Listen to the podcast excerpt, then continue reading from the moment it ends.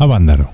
Este fue un evento histórico que tuvo lugar en México en el año de 1971. También se le conoce como Festival de Avándaro o Festival de Rock y Ruedas de Avándaro. Este marcó un hito importante en la historia del rock en México y en Hispanoamérica en general. El festival tuvo lugar en Avándaro, una localidad en el Estado de México, cerca de la Ciudad de México. Durante tres días, del 11 al 13 de septiembre de 1971, miles de jóvenes se congregaron para disfrutar de música en vivo, principalmente rock, en un ambiente de libertad y expresión artística como nunca antes se había visto en el país. Pero no todos lo vieron así. Las autoridades mexicanas y un sector importante de la sociedad mexicana de aquella época lo calificaron de obsceno, satánico, donde los jóvenes eran arrastrados a las más bajas pasiones y a las drogas. Como consecuencia de ello, durante mucho tiempo, la censura musical gubernamental, en especial hacia el género del heavy metal, se hizo y a veces aún está presente. Incluso a raíz de este evento se establecieron políticas gubernamentales en aquella época que hoy podríamos considerar como absurdas, o de sobrarles brevemente de ello. Es por eso que Yolocamotes tiene el placer de traerles el día de hoy el cabello largo y el heavy metal contra el presidente Echeverría, la rebelión del rock. Históricamente, los gobiernos en México, de todos los niveles, sean federal, estatal o municipal, han ejercido alguna clase de censura, y en el peor de los casos, la represión, ello contra las expresiones musicales que para su punto de vista no son convencionales. Peor aún, si estas congregaciones masivas tienen que ver con el heavy metal. Por ejemplo, un concierto de Black Sabbath programado para el 28 de octubre de 1989 en León, Guanajuato, fue cancelado a unas horas de celebrarse. Las autoridades locales alegaron oficialmente que se temía por la seguridad de la audiencia, pues el lugar no contaba con los protocolos suficientes para salvaguardar la integridad del público. Aunque no oficialmente se dijo que se suspendió porque las autoridades consideraron que el grupo era satánico. Otro caso, en el año 2014, las autoridades del Estado de México prohibieron que se realizara en la Feria de Texcoco el Hell and Heaven Metal Fest, un evento que a pesar de que tuvo fallas de organización y logística durante sus primeras ediciones, ponía la escena metalera mexicana al mismo nivel que la europea. Las autoridades encontraron riesgos para la seguridad cuando faltaban tan solo 15 días para el evento. En lugar de plantearlos desde hace 8 meses cuando se anunció el festival, esperaron hasta el último momento para poder cancelarlo. Es mi deber proteger a la ciudadanía. Yo no voy a arriesgar a quienes eventualmente podrían asistir a este concierto. Cierro la cita, declaró el entonces gobernador del estado, Herbiel Ávila.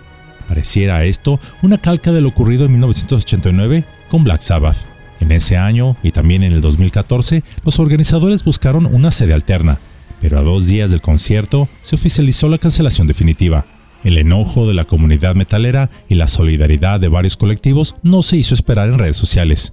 Hemos regresado al diazordacismo, dijo un fan. Asimismo, en el año 2018, el Ayuntamiento de la ciudad de Monterrey comunicó su decisión de no permitir la realización de un concierto, ya que el evento incluía la presentación de la agrupación sueca de black metal Marduk, aun cuando esto constituía un acto de censura previa, lo cual está prohibida en el artículo séptimo de la Constitución Política de los Estados Unidos Mexicanos, así como el artículo 13.2 de la Convención Americana sobre los Derechos Humanos. Esto se dio a cabo ya que días antes diversas agrupaciones cristianas evangélicas organizaron protestas en rechazo al concierto. Una de ellas denominada Familias Cristianas promovió una petición en la plataforma change.org bajo el nombre No queremos a Marduk en Monterrey, alcanzando casi las 100.000 firmas. Pero, ¿por qué de las prohibiciones? Todo comenzó en el año de 1971, cuando la imagen de una chica sin blusa, mostrando sus partes íntimas, apareció en la portada de la revista Casos de Alarma en su edición número 5889 del 24 de noviembre de 1971. El titular sentenciaba, Avándaro, el infierno. El escándalo social no se hizo esperar. Los sectores más conservadores de la sociedad mexicana argumentaron que el heavy metal era música del diablo la cual arrastraba a los jóvenes al sexo fuera del matrimonio, a epidemias de madres solteras, al consumo de las drogas, así como al homosexualismo. A partir de ese momento, los distintos gobiernos prohibieron, en especial, conciertos de música de heavy metal. Pasarían décadas para que las distintas administraciones permitieran conciertos de este género musical en el país, dejando atrás la sombra de la represión musical, y pareciendo que la penitencia del rock mexicano por el pecado original de Vándaro estaba superada. Pero 40 años después, la polémica reviviría con la prohibición del Hell and Heaven. El festival Rocky Ruedas, realizado en 1971 en esa ciudad del Estado de México, fue reseñado por medios impresos y televisivos como una orgía gigantesca entre ríos de alcohol y nubarrones de marihuana, al ritmo de melodías supuestamente diabólicas de grupos como Dog Dogs, Tequila, Tinta Blanca, La Fachada de Piedra y Three Souls in My Mind. Desde entonces, el rock en México fue condenado a refugiarse en lugares casi clandestinos. La televisión y la radio no programaban rock, los grupos tenían que presentarse en baldíos, patios, bodegones o de plano en la calle. El poder adquirir grabaciones de grupos musicales de heavy metal se tenía que hacer por medio de copias piratas, en tiendas casi clandestinas o de plano en el extranjero. Pero esta actitud de los gobiernos hacia la música rock no era nada nuevo. Otro caso fue el del gobierno de la Ciudad de México en el año de 1965 encabezado en ese entonces por el regente Ernesto Uruchurtu. Este prohibió que The Beatles tocaran la capital el 28 de agosto de ese año.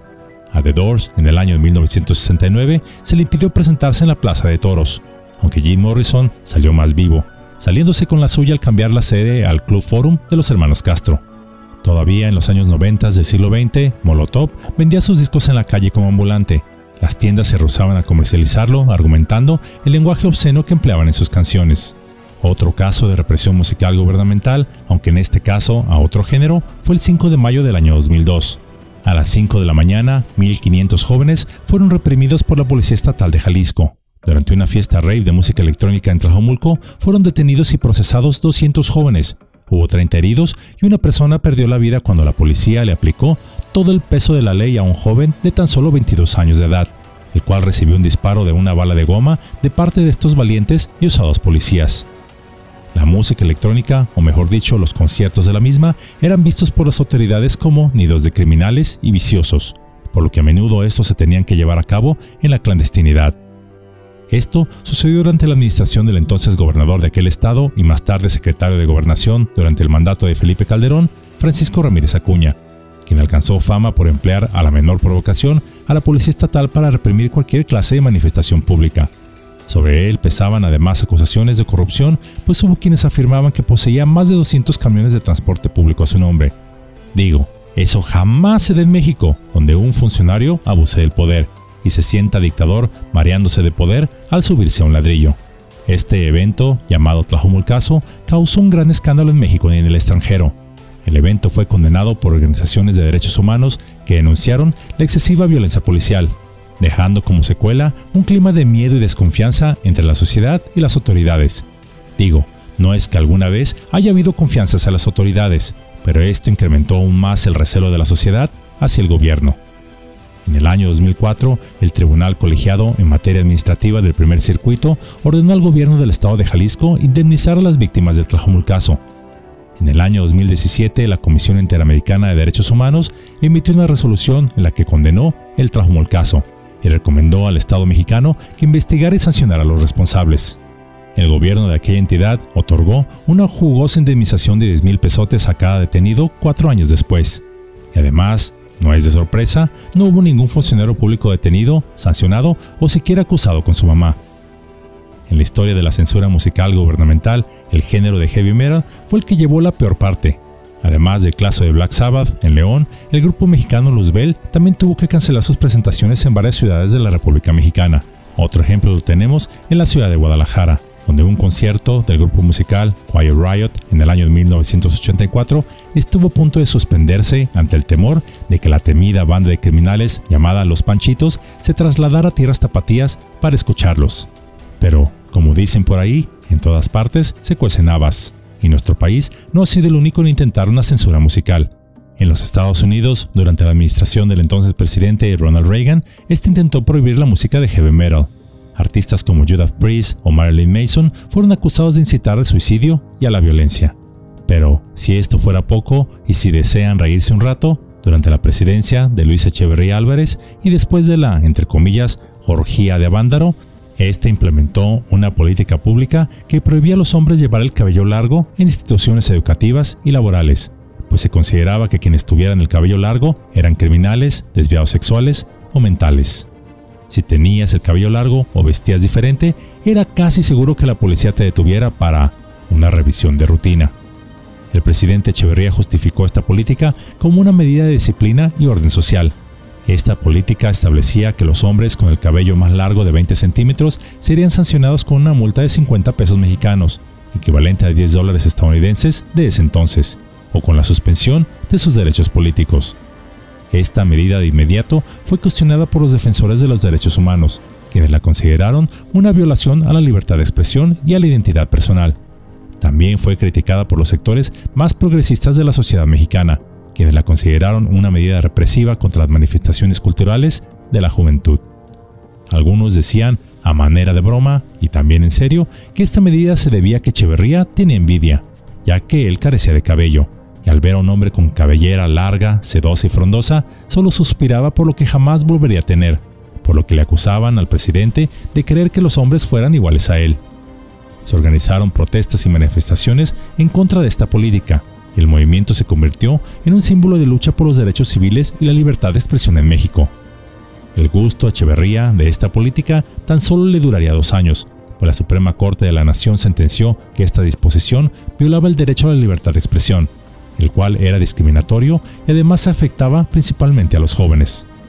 No obstante, el repudio a los jóvenes metaleros de cabello largo y con ropas a la semejanza de los punks ingleses siguió siendo visto por la sociedad durante décadas como un símbolo de rebeldía, de crimen y de andar en malos pasos. A pesar de esto, el género del metal en México sigue su lucha contra la sociedad, un eco de las almas rebeldes que buscan expresarse sin ataduras, pues los metaleros saben que el heavy metal es más que música, es una forma de vida y un grito de liberación. En esta sencilla cápsula podemos ver cómo el género de la música del metal aún asusta a muchos, es objeto de mofa y menospreciado por críticos musicales que lo catalogan como un subgénero menor. Muchas bandas de este estilo musical ni siquiera son tomadas en cuenta para entrar a los salones de la fama del rock en sus respectivos países. No obstante, a pesar de las agresiones y respetando los gustos musicales de cada persona, este género sigue movilizando masas, y los metaleros suelen ser el público más fiel.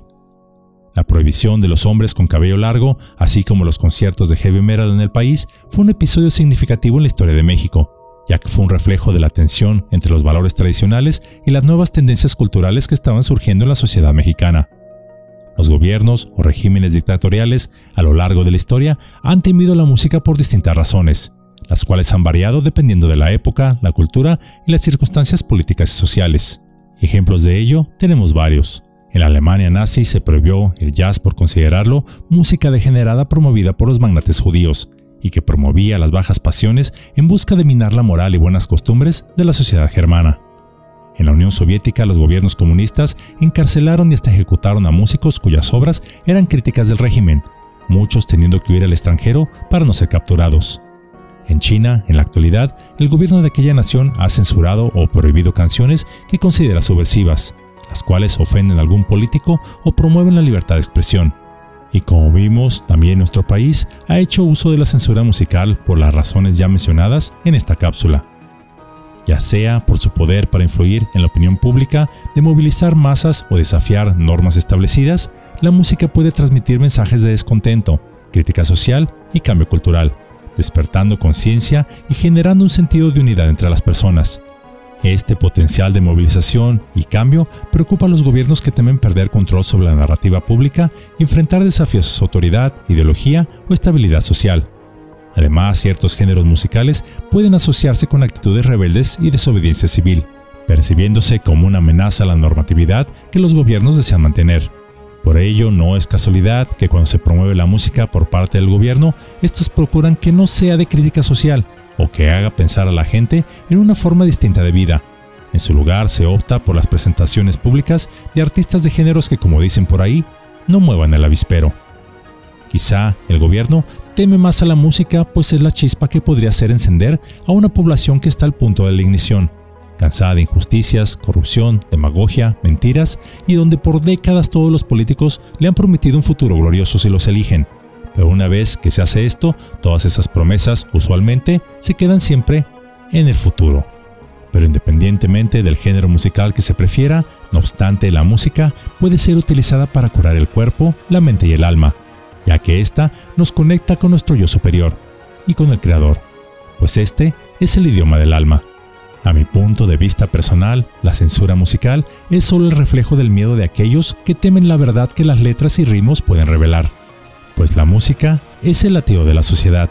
Los gobiernos a menudo intentan regular ese ritmo con su propio tambor, ello para mantener el orden que desean, pues es en las notas de la música que los gobiernos encuentran el latir de la libertad y el pulsar de la rebeldía.